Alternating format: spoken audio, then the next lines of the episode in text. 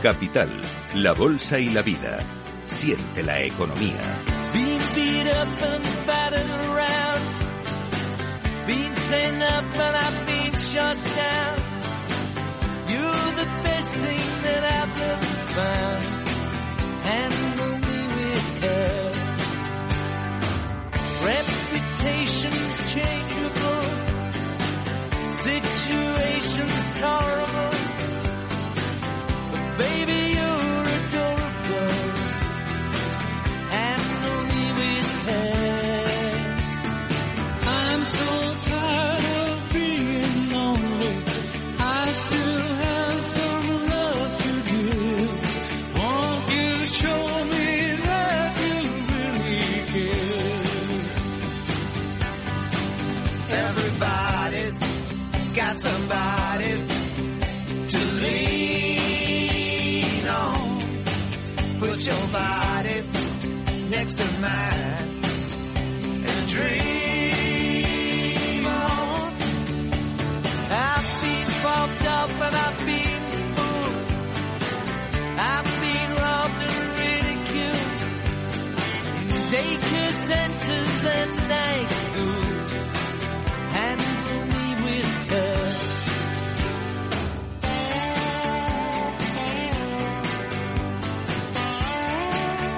Pues vamos a comenzar ya nuestro consultorio eh, de bolsa, eh, hoy con la ayuda de Pablo García, director de Divacons Alfa.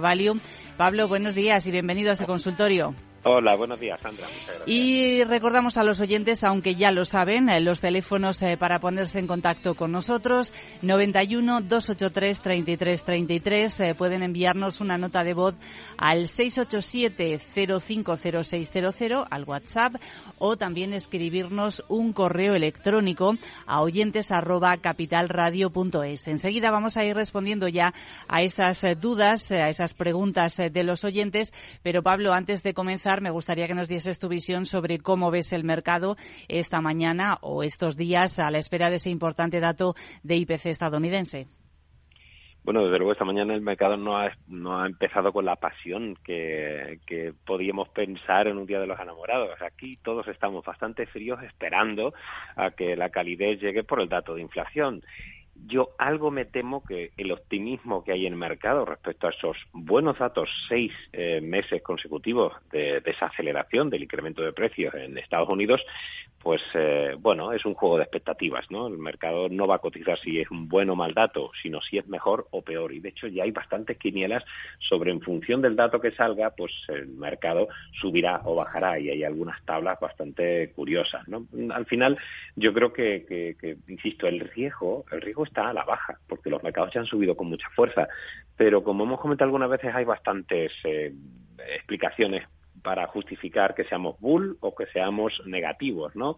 Eh, algunos de los bull pues hablan de que se está controlando la inflación, de que hay una reapertura de China, que hay un soft landing, que hay una caída de los precios de materias primas, que hay una resistencia en el mercado laboral y que, bueno, pues la crisis energética está bajo control, pero los negativos, algunos pensamos que la inflación subyacente sigue estando elevada, que hay todavía muchas dudas y que va a haber más subidas de tipo y que, bueno, la reapertura de China va a suponer subidas de precios de las commodities que en algunos casos ya lo estamos viendo y el conflicto de Ucrania y los bonos que anticipan una clara desaceleración. Como ves, eh, hay, hay recetas para, para uno y para otro lado. Pero desde luego hoy vamos a tener eh, pues eh, un importante dato de, de inflación que esperemos que sea bueno, porque si fuera eh, un dato, pues eh, digamos, por arriba del 6,4, 6,5, el mercado podría tener caídas del 2,5-3%.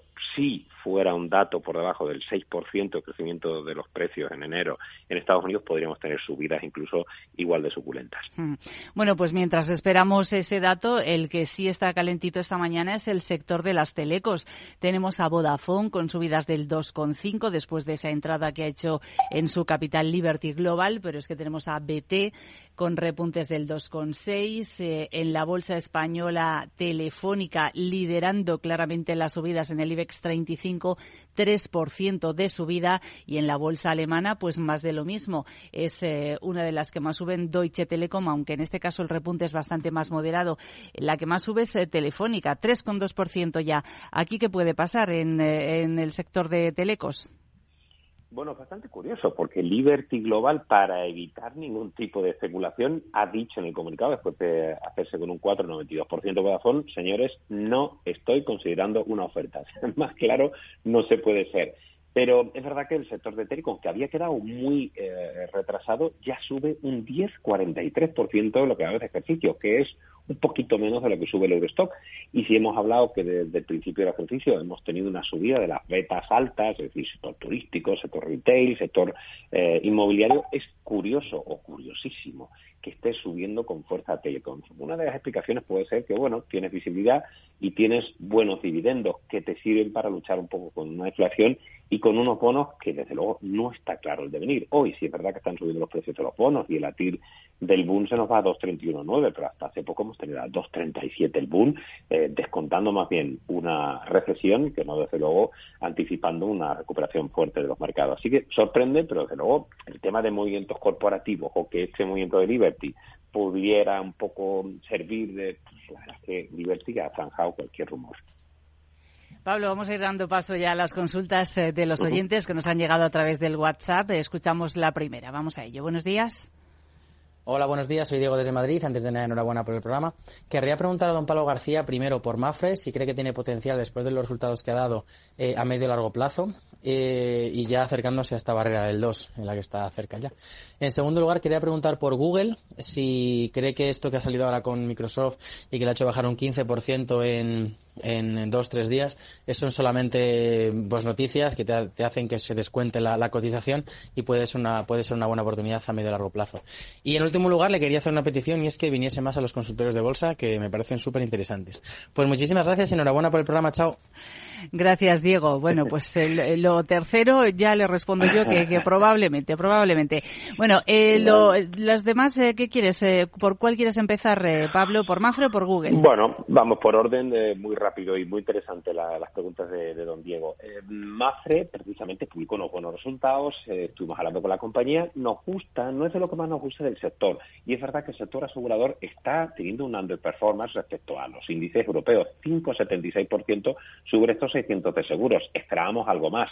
Esperábamos algo más porque los márgenes de intermediación en los bancos están tirando, los ROEs también, pero también el sector asegurador deben tener unos rendimientos eh, financieros mejores de lo previsto. Así que llama la atención y podemos tener opciones. Quizás Zurich o dos de las grandes, como pueden ser Allianz y AXA, podrían ser mejor opción que Mafre. Mafre tiene un perfil de riesgo al estar más en Latinoamérica y en España, no tanto mirando a Europa en su momento. Tuvo la opción con Católica, me acuerdo, en, Italia, pero es una compañía con un riesgo mucho más alto. En cualquier caso, Mafre está bien gestionada, ha publicado muy buenos resultados, eh, tiene unas buenas rentabilidades por viviendas, yo diría que excelentes de casi el 7 con 4% y le damos un potencial del 10%. O sea, nos gusta, pero creemos que podemos combinarlo con alguna europea. En el caso de AFA estoy de acuerdo, yo creo que es una exageración pensar que el líder absoluto no es capaz de competir con las tecnologías de, inteligencia artificial de Microsoft. Y este, pues, hombre, yo que hay que darle un poco de, opción y estas caídas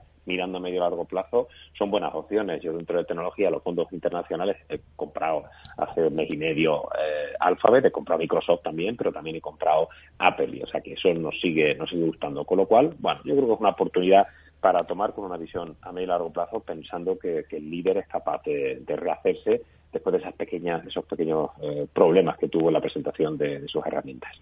Otro Diego a través del correo electrónico nos dice mm, buenos días eh, Pablo dice que lleva días bajista en el BBVA desde 6.92 y te pregunta dónde pone el stop por arriba más o menos pregunta.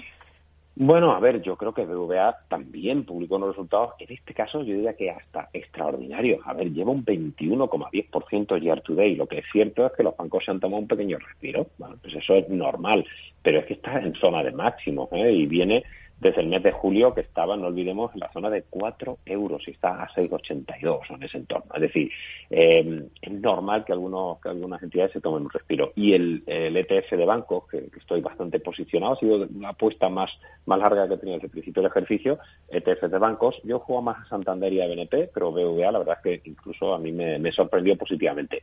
Yo no pondría ningún stop eh, negativo. Yo creo que hay que seguir en, eh, en el sector con subidas de tipos, como ya nos dijo el Banco Central Europeo, de 50 puntos para marzo, de momento, y, además es que están gestionando los spreads de una forma, aunque a nivel particular como como individuos no nos guste porque no nos paga los depósitos, es que para ellos está siendo el escenario ideal, menor desaceleración, subidas de tipos y están conteniendo un momento de márgenes eh, extraordinario. Así que yo seguiría largo de, BBVA y largo de cualquier ETF de bancos, eh, sobre todo comerciales. Mm. Bueno, ya que estamos hablando de BBVA, pues aprovecho la informa para contar la información que ha remitido esta mañana la CNMV, que va a proponer a la Junta el pago de un dividendo complementario eh, con cargo a 2022 de 0,31 euros brutos por acción, que se va a pagar, se va a hacer efectivo el 5 de abril y propone reducir hasta un 10% su capital mediante amortización de acciones. Y también ha publicado BBVA el informe anual sobre remuneraciones. Y aquí vemos como su presidente, Carlos Torres Vila, ha recibido 2,9 millones de euros en retribución fija anual. Es la misma que un año antes, pero si le sumamos remuneraciones en, especie y, y otras variables, la cifra se eleva hasta casi 8,3 millones de euros, que sería una subida del 6% respecto a lo que recibió un año antes. Y en el caso del consejero delegado de Onur Jens, la cifra de remuneración total supera los 7,1 millones de euros, que es una subida también del 5% respecto a un año antes. No sé, Pablo, si quieres hacer algún comentario sobre dividendos, sobre remuneraciones. Pues mira, dos comentarios muy rápidos. El, uh, el de BBVA estaba en 7,57 según nuestras estimaciones para 2023, posiblemente haya subido con este dividendo complementario y el año pasado cerró con un 11%. Es decir, si queremos protegernos contra la inflación, mejor que comprar letras del Tesoro, tienes un banco que lo está haciendo bien, que gana, si no recuerdo mal, 6.500 millones de euros en, en el año y que, bueno, pues tiene un potencial pagando dividendos y visibilidad en el pago de esos dividendos, que es importante. Y respecto a las remuneraciones, bueno, si sube un 6% la del CEO y un 5% la del presidente, pues es bastante menos que ha subido el gobierno comunista de Pedro Sánchez las pensiones, 8,5%, o incluso muchos salarios que han subido como los 23 en torno al 20%, ¿no? Con lo cual, bueno, otra cosa es que eh, uno, un presidente y un consejero delegado que son capaces de, conseguir esos excelentes resultados para los accionistas y para la economía en su conjunto, tienen que ser bien remunerados, como lo hace un futbolista o una gran estrella del pop, ¿no? Yo creo que hay que respetar ese, ese juego de, de, la bueno, pues de los grandes empresarios que estén bien remunerados. Eso es bueno para todos, crean empleo y crean riqueza. Vamos a seguir con el consultorio. Escuchamos otra, otra nota de voz en el WhatsApp. Buenos días. Hola, buenos días. Un par de preguntas telefónicas. Las tengo cogidas en 344 hace unos días.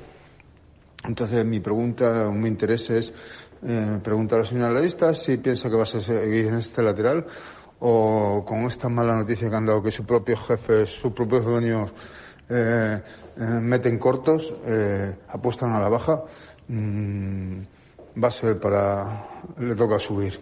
Y luego Amazon, Amazon las tengo pilladas estos días atrás en 94. Eh, piensa que va que va a bajar de ahí, de 94, en este en estos tiempos que estamos, en estas fechas, no a largo plazo. O os puede arrimar a la zona de 105, 106. Gracias.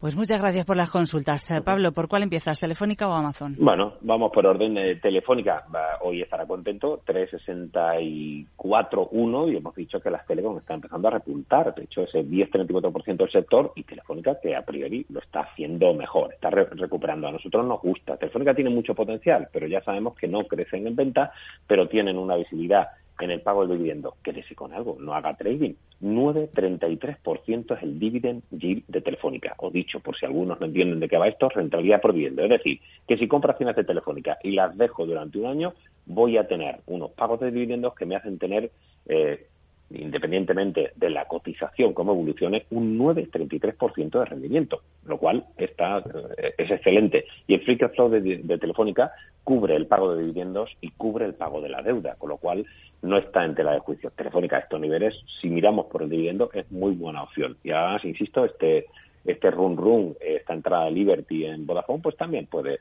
hacer que, rebote un poco el sector. Respecto a Amazon, a ver, yo no es de las de las eh, tecnológicas que tengo eh, norteamericanas, como hemos comentado antes, prefiero desde luego eh, Microsoft o prefiero Apple sobre todo porque el comercio debe resentirse en un escenario de desaceleración. pero bueno, a los niveles actuales por debajo de 100 dólares sí es cierto que podría tener alguna opción, ¿no? Porque está bastante lejos de los niveles que tuviera el verano pasado por arriba de 140 dólares. O sea que no me importa si es con una visión a largo plazo. Pero el, inversor yo creo que preguntaba por el corto plazo. A corto plazo yo creo que, eh, y teniendo el dato de inflación, eh, me esperaría antes de hacer ningún movimiento.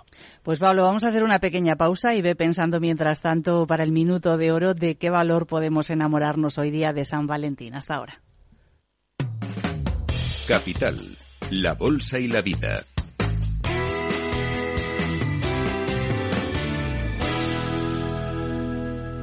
Tomaré el sashimi de salmón y después este fondo de renta variable japonesa. ¿Cómo? Y cárguelo todo a la misma cuenta, por favor. Si eres cliente de Renta 4 Banco, estás acostumbrado a tenerlo todo en el mismo lugar. Realiza pagos con tarjeta, transferencias y domiciliaciones desde tu cuenta de inversión. Entra en r4.com y descubre nuestros servicios gratuitos. Renta 4 Banco, más especialista, más para todos.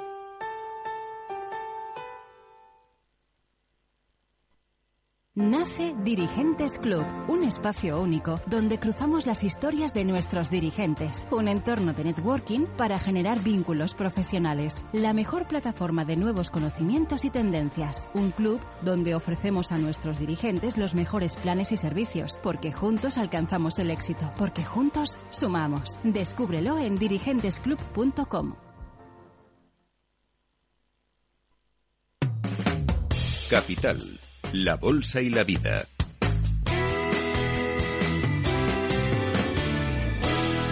Seguimos en el consultorio de bolsa hoy con Pablo García, director de Divacons Alpha Value y con ustedes. Les recuerdo, pueden llamarnos 91 283 3333, nota de voz al 687 050600 o eh, escribirnos un correo a oyentes capitalradio.es. Vamos a saludar a Javier que nos llama desde La Rioja. Javier, buenos días. Hola, buenos días. Díganos. Muchas gracias por dejarme preguntar y quería decir que es un lujo tener aquí a, don Pablo, ¿eh? porque claro es un analista magnífico, ¿eh? Magnífico. y, y bueno, quería hacer un par de preguntas. Bueno, primero, estoy pues, pues mal en el IBEX, eh, corto, con un futuro en 9.180 del vencimiento de del vencimiento de marzo eh, he dejado una orden a 9.100 a ver si luego a las dos y media pues hace una, montaña rusa o algo, ¿no? Para que me la quite. Y bueno, eh, SACIR eh, le gano un 10%. No sé si vender porque leí que mm, veo el gráfico que sobre 3 euros por ahí tiene una resistencia o, es que, o es que merece la pena jugársela o no con SACIR. Porque yo creo que está haciendo un cambio de tendencia SACIR, ¿no? Ya para finalizar, si da tiempo, CaixaBank, pues estoy corto, eh, pues mal en 3.80 también. y bueno, a ver, yo, yo entiendo que el primer soporte sería 3.75, ¿no? No sé si, si, pues estoy acertado o no. Y nada más, muchas gracias. ¿eh? Que ya es bastante, Javier. Vamos a ver si nos da tiempo a responder. Lo que podáis, lo que podáis. Muchas gracias. Fenomenal. Gracias, Javier, por escucharnos. Hasta luego. Eh, pues, Pablo. Vamos con ello. Y mil gracias, Javier, por, por el apoyo. Eh, eh, eh, entiendo a los bajistas, es decir, antes hemos comentado en la entradilla algunos aspectos para estar optimistas y algunos aspectos para estar pesimistas y tenemos, digamos, recetas para todos. Eh, ojo con el dato de inflación porque podría cambiar el sesgo, pero entiendo que piense que el IBEX se va a tomar un, respiro. El problema, el peso de los bancos. Los bancos con subidas de tipos paulatinos del BCE van a seguir tirando y el IBEX estamos hablando de un tercio, con lo cual es muy complicado que el IBEX lo haga especialmente mal teniendo tanto peso de los bancos y encima acompaña Telefónica e Inditex, eh, pues largo me lo fías. En el caso de SACIR, es construcción y es concesiones, eh, también tiene, por supuesto, eh, digamos, eh, gestión de aguas, medioambiental, etcétera, pero sobre todo construcción. Y la construcción en España es así, las cosas van a mejor, el sector constructor va a tirar. Y está en máximo, 2,98. Es verdad que le damos un potencial todavía del 22%, pero si desde luego también la idea de Javier era estar corto, no vaya contra el mercado hasta que no haya algún catalizador que pueda bajar este suflé. Eh, y no sé si había algún... CaixaBank. Ay, Caixa. Bueno, es que También decía que estaba corto. Claro, es que yo entiendo, insisto, a los cortos, ¿eh? porque yo mismo tengo mis dudas sobre, sobre el devenir a corto plazo, ¿no? Pero necesitamos ese catalizador.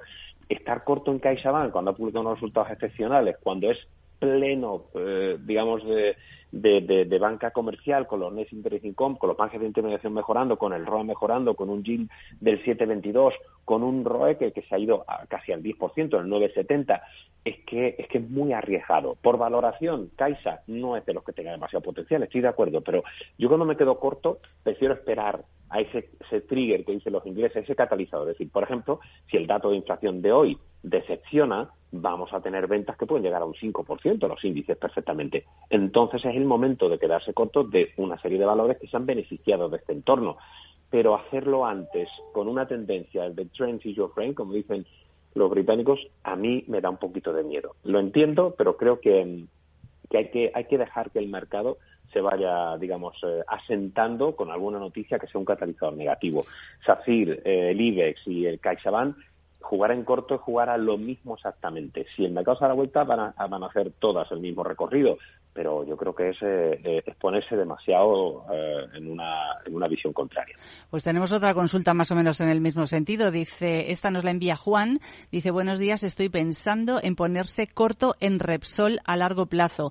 Dice que viendo el gráfico desde 2007, que le parece que toca una buena bajada.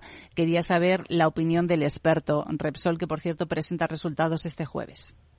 Bueno, a ver, también lo entiendo. En este caso, el sector eh, de, petróleo, que fue indudablemente el mejor pasado, está subiendo tan solo un 7,21% este año. Hemos tenido un repunte del petróleo. A ver, aquí hay un problema y es los que están más optimistas te dicen que hay una reapertura de China, que hay menor desaceleración. La Comisión Europea, por ejemplo, subió las estimaciones de crecimiento para la eurozona y para la Unión Europea, como también hizo el FMI y el Banco Mundial. Es decir, que todos los estamentos están haciendo unas estimaciones algo más optimistas. Bien, si esto ocurre, el precio de las materias primas no puede caer si hablamos de reapertura de China, si hablamos de que la demanda va a ser más potente o que va a haber menos desaceleración, tenemos que recalcular también eh, el tema de los commodities y tenemos que recalcular también el, tema de la inflación. Pero a corto plazo el precio del crudo ha repuntado. A mí Repsol me gusta, tenemos eh, posicionados, eh, estamos posicionados en Shell, por ejemplo, y está en máximo. Bien, lo que hablábamos de la tendencia. Si la tendencia es que hay cierta recuperación del petróleo y que las compañías, aunque es verdad que no han ido mucho más allá, han publicado relativamente bien, bueno, yo de momento me quedo. Jugar en corto es cuando de verdad hay un inicio de cambio de tendencia, ¿no? Y adelantarse es bastante, eh, bastante, yo diría que arriesgado, ¿no? Con lo cual es posible que, que la apuesta salga bien, pero yo personalmente, insisto, apostaría a esperar a un catalizador que puede ser hoy con el dato de inflación o con un mensaje más hawkish por parte del Banco Central Europeo. Vamos con otra consulta también a través del WhatsApp. Eh, buenos días. Muy buenos días. De, mi nombre es Miguel. Soy paisano de don Pablo García, de aquí de Sevilla. Para preguntarle qué está pasando con las eh, farmacéuticas suizas, Novartis y Roche, sobre todo Roche, que tiene ahí un bajón, a ver qué tal, a ver si es posible entrar en ellas que me comente don Pablo. Nada, un saludo para todos vosotros y nada, el programa todos los días me da muchas satisfacciones. Gracias. Pues nos alegramos mucho, Miguel. Muchas gracias por seguirnos. Eh, Pablo. ¿Qué le dices a tu pues paisano? Muchísimas gracias, paisano Miguel. Muchas gracias por, por seguir a Capital Radio y, por escucharme. A ver, yo estoy contigo, eh, Miguel. Es que lo de Roche no tiene sentido. Líder oncológico, una compañía de, de 240 mil millones de francos suizos. El momentum es sumamente negativo. A ver, yo creo que ahí en la tendencia es que el mercado, si tiene un risk on, un apetito por el riesgo. Ojo, que el apetito por el riesgo es del 2 de enero al 17 de enero. Lo he comentado en mis podcasts y en los diarios de mercado. Es decir, que después el mercado está prácticamente flat pero esos 15 días nos rompieron los esquemas. Yo reconozco que no esperaba un, un performance tan malo. Ha comentado Roche que es la peor. Novartis la ha hecho mejor y hay algunas otras como, como Sanofi, pero en su conjunto el sector farma lo ha hecho francamente mal. ¿El por qué? Simple y exclusivamente hay un apetito por el riesgo y los defensivos no son ahora el catalizador. Eh, pero bueno, precisamente ahí es donde están las oportunidades. Yo siempre hablo de, los índices de sentimiento de mercados, del feed and greed, nuestro índice, nuestro scoring de momentum, hay que comprar con el hastío y vender con la codicia. Y obviamente ahora hay hastío. Nadie quiere Roche. ¿Ha habido algo, lo que hay que preguntar es, ¿ha habido algo negativo para pensar que no hay que comprar Roche? Pues porque haya fallado la pipeline, porque haya tenido algún blockbuster, un superventa que lo haya hecho mal, o haya tenido algún problema de management, o haya... No, no, no hay nada, de verdad, no, no podemos eh, estar negativos a ese respecto, con lo cual bueno, en una cartera a medio y largo plazo, las farmas no son grandes pagadoras de, dividendos, pero sí son muy estables. El yield de Roche calculamos en torno al 3,55% para este año. Bueno, no son las Telecom, pero pueden combinar bancos, telecom y algunas farmacéuticas pueden entrar. El año va a ser todavía complicado. Así que Roche, en los niveles de valoración actuales, para mí es una compra vaya en hold, aunque a corto plazo, pues la verdad que eh, todo, todo, todo viene en curvas, pero no son curvas en absoluto eh, desde el punto de vista fundamental. Vamos a ver si nos da tiempo a otra consulta. Esta nos la manda Encarna eh, a través del correo electrónico. Dice, hola, dice, tengo Arcelor y Faes Pharma con ganancias. ¿Cree el analista que debo mantenerlas? Bueno, en el caso de, Arcelor, a ver, estamos viendo, hoy incluso hemos visto Nos Hidro, hemos visto Thyssen, Arcelor recientemente, es decir, el sector lo ha hecho muy, muy bien 2022, eh, digamos, esa sorpresa, procíclicos y tal, y ahora no están teniendo el mejor de los momentum, ¿vale? Eh, para empezar por ahí, lo que es el Basic Resource en, eh, en el Stock 600, pues ha quedado claramente, yo creo que es el peor sector, está mirando ahora, no, el segundo peor con un 3,95%, tercer, cuarto, ¿no? Bueno, pues los resultados están yendo un poco a la baja, pero volvemos a decir lo mismo, si hay menos desaceleración, hay más consumo, sobre todo por parte de China, los, las siderúrgicas tienen que hacerlo bien y todo el sector de metal mining. No es una mala opción porque fundamentalmente damos un potencial del 22,7% para, eh, para Arcelor, pero no es el momento. Yo, yo creo que es una de las compañías que hay que estar eh, pendiente, pero, pero quizás no entrar ahora. Eh, insisto, entrar contra mercado, yo siempre tengo una lista de valores que me gustan, pero espero a veces algún catalizador, que es lo que te hace que el timing sea el correcto. Pues y sobre no sobre sí. Pharma nada lo vamos a dejar porque vamos con el minuto de oro que estamos esperándolo ya.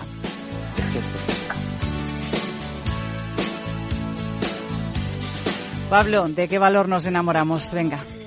Bueno, yo creo que hoy hay que enamorarse de Airbus. ¿eh? Podemos enamorarnos de Louis Vuitton, de Apple, un ETF de bancos, como hemos comentado, pero yo creo que hay que empezar a fijarse en algunos valores, porque Airbus tiene, por un lado, esos pedidos que ha conseguido en India, el momentum de pedidos es fantástico, la recuperación del sector turístico, no olvidemos que al final estamos construyendo aviones y los pedidos tienen que, venir a colación de esa recuperación de los niveles eh, pre-COVID.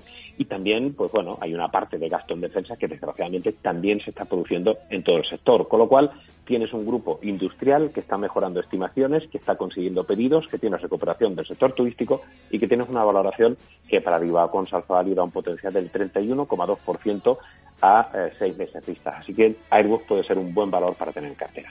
Nos quedamos con esa recomendación hoy en el Minuto de Oro. Pablo García, director de Divacons Alfa Value, muchas gracias como siempre y hasta la próxima.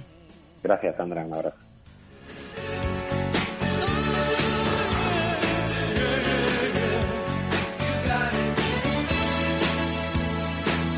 Capital, la Bolsa y la Vida.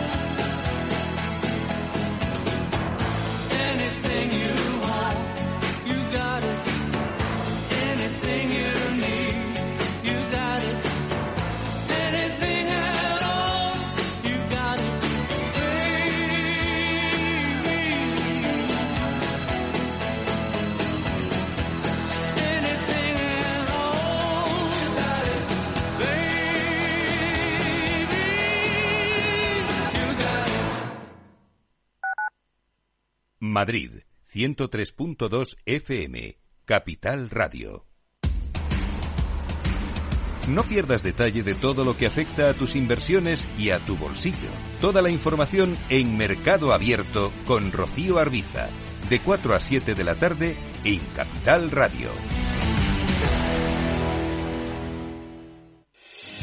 ¿Está pensando en montar una empresa pero no se atreve a dar el paso en solitario?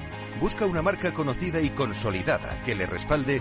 En Franquiciados le ayudamos a elegir el negocio que más se ajuste a sus necesidades. Franquicias de éxito, innovadoras, de baja inversión.